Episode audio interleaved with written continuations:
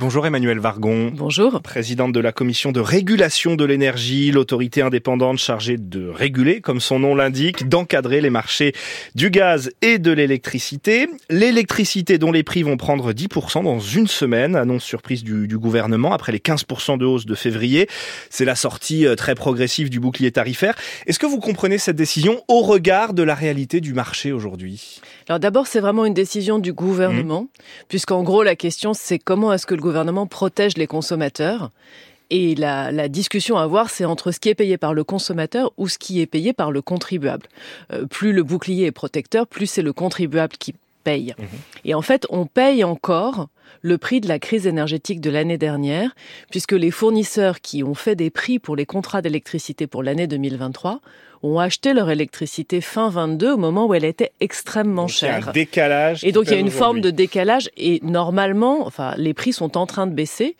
Ils sont plus bas qu'ils étaient l'année dernière. Donc pour les contrats de 2024, les prix seront plus bas. Mais là, actuellement, sans le bouclier tarifaire, de combien les prix devraient-ils augmenter euh, naturellement si Alors la Commission de régulation de l'énergie fait ces C'est vraiment notre rôle.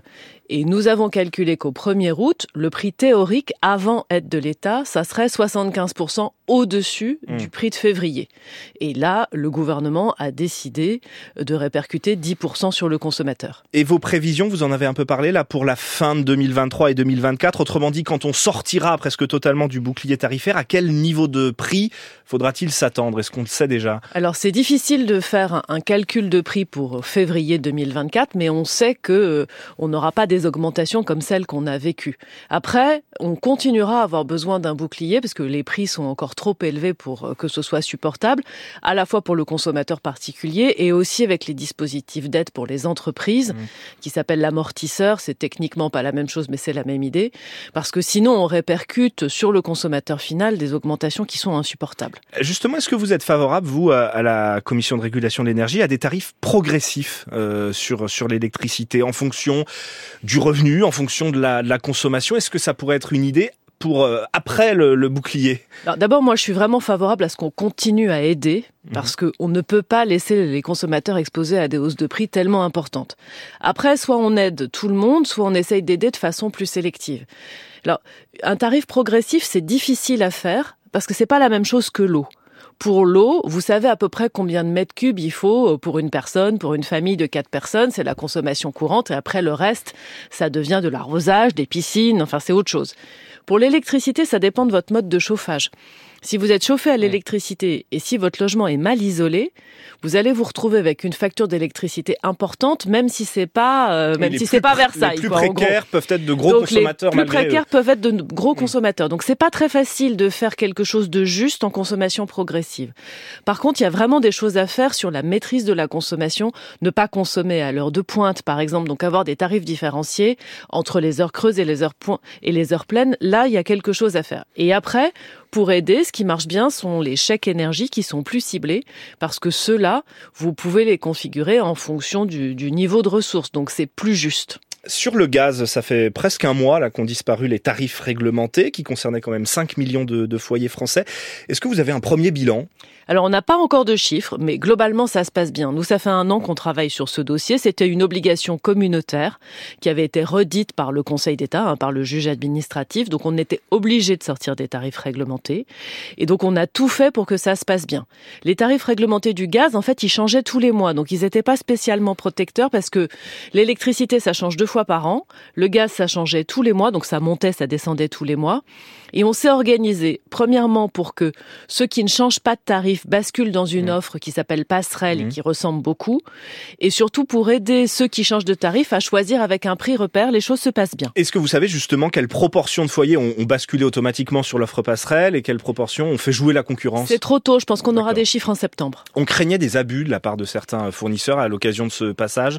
Vous êtes plutôt sereine là-dessus? C'est pour ça qu'on a sorti un prix repère pour aider les gens à faire leur propre choix. Et après, nous, on sanctionnera tous les abus. Le médiateur de l'énergie regarde aussi ça très près. Moi, depuis le début de mon mandat à la Commission de régulation de l'énergie, j'ai mis le contrôle et la sanction des abus vraiment comme une priorité. Vous le disiez, vous avez mis en place un, un prix repère qui était d'ailleurs en juin plus bas euh, que, que les tarifs réglementés. Vous l'avez un peu évoqué. Il y avait une sorte de mythe autour des tarifs réglementés protecteurs. Il ne l'était pas tant que ça finalement? Oui, en fait, c'est un sujet sur lequel on n'est pas d'accord avec certaines associations de consommateurs.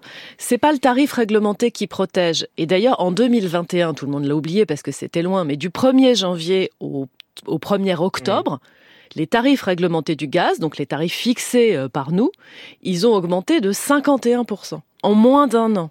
C'est beaucoup 51% d'augmentation en 10 mois. Parce que simplement les prix du marché augmentaient. Donc ce qui est protecteur, c'est le bouclier.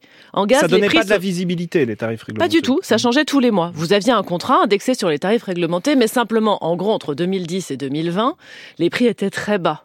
Donc quand les prix sont très bas tout le temps, même si c'est même si ça change tous les mois, ça change tous les mois sur un prix très bas, ça change rien. C'est quand les prix ont augmenté qu'on s'est rendu compte qu'en fait, il y avait une forme de spirale. Et c'est le bouclier en gaz qui a protégé les consommateurs. Donc on n'a plus de bouclier tarifaire Mais les pour, prix le, sont redescendus. pour le gaz, les prix sont redescendus. Est-ce qu'ils vont continuer à redescendre ou est-ce qu'il faut s'attendre là à une nouvelle euh, flambée? Je vous demande un peu de lire dans une boule de cristal peut-être. On, est toujours très prudent euh, parce que c'est difficile de répondre mm. à la question. Mais pour l'instant, il n'y a pas d'inquiétude sur les prix du gaz. On aura suffisamment de gaz, les approvisionnements sont assez larges.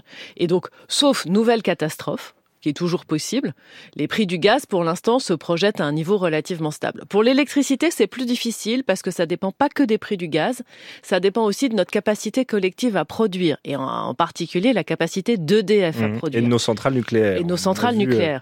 Plus on est sûr que EDF va produire, euh, mieux iront les prix de l'électricité. Sur l'approvisionnement, vous parliez du gaz, euh, on a beaucoup parlé de ces risques de coupures qui n'ont finalement pas eu lieu, grâce notamment aussi aux économies. Oui, grâce à la sobriété. Par tout le monde. Sur l'hiver prochain, l'appareil, vous êtes plus sereine ou pas? En fait, on est toujours vigilant. Euh, d'abord, on a eu à peu près 10% de sobriété cette année, à la fois chez les particuliers et chez les entreprises. Et il faut vraiment que ça continue, c'est-à-dire que les comportements de je fais attention, euh, mmh. j'éteins, je décale, etc., deviennent des comportements en routine. Si on garde cette sobriété et si l'hiver n'est pas trop froid, ça devrait bien se passer. Mais après, si on a une très grande vague de froid, c'est toujours, c'est rien n'est impossible. Alors, on évoquait le bouclier tarifaire. Ce que l'on sait peut-être moins, c'est qu'alors il est financé en grande partie par le contribuable, mais aussi par les énergies renouvelables. Et vous venez d'ailleurs à, à la commission de régulation de l'énergie de faire une première estimation. Le solaire et l'éolien rapportent de l'argent à l'État. Faut peut-être nous expliquer oui, ça très parce que c'est moins connu. C'est très intéressant. Le bouclier coûte en gros 28 milliards cette mmh. année d'euros. Donc évidemment, c'est des chiffres, on a du mal à conceptualiser ce que c'est. Mais les énergies renouvelables rapportent la moitié. Comme l'État a des contrats fixes avec les énergies renouvelables, quand les prix s'envolent, les énergéticiens vendent plus cher et rendent la différence à l'État. Et c'est comme ça qu'on récupère 14 milliards d'euros, donc la moitié de la dépense du bouclier. Donc non seulement ça, ça permet de lutter contre ben voilà, le dérèglement climatique, mais en prime, ça, ça rapporte de l'argent, en particulier l'éolien. Il y a une réforme en cours du marché de l'électricité au niveau européen et la France a un peu de mal à faire valoir ses arguments, je dirais, pro-nucléaire, euh, avec d'ailleurs un revers la semaine dernière, c'est un peu technique, hein, mais devant une commission du Parlement euh, européen.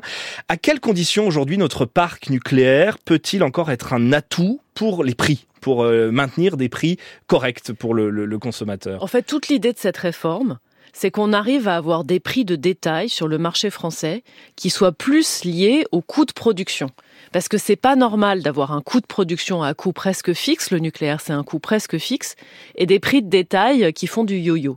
Donc pour ça, il faut qu'on arrive à trouver des mécanismes de marché qui transfèrent mieux le prix de production aux consommateurs, et pour ça le nucléaire est une grande chance parce que les prix sont assez stables et le nucléaire est assez largement amorti. Alors c'est vrai que en ce moment, euh, il y a un peu de bisbille à, l'échelle européenne, mmh. euh, les États sont pas toujours d'accord, et d'une certaine manière, certains États membres ont, peur de donner un avantage compétitif trop grand à la France. Mais la France, elle l'a gagné cet avantage compétitif en investissant. Donc la discussion est en cours. Je crois qu'il y a une nouvelle réunion technique cette semaine, donc on va attendre de voir. Merci beaucoup Emmanuel Vargon, présidente de la commission de régulation de l'énergie. Bonne journée.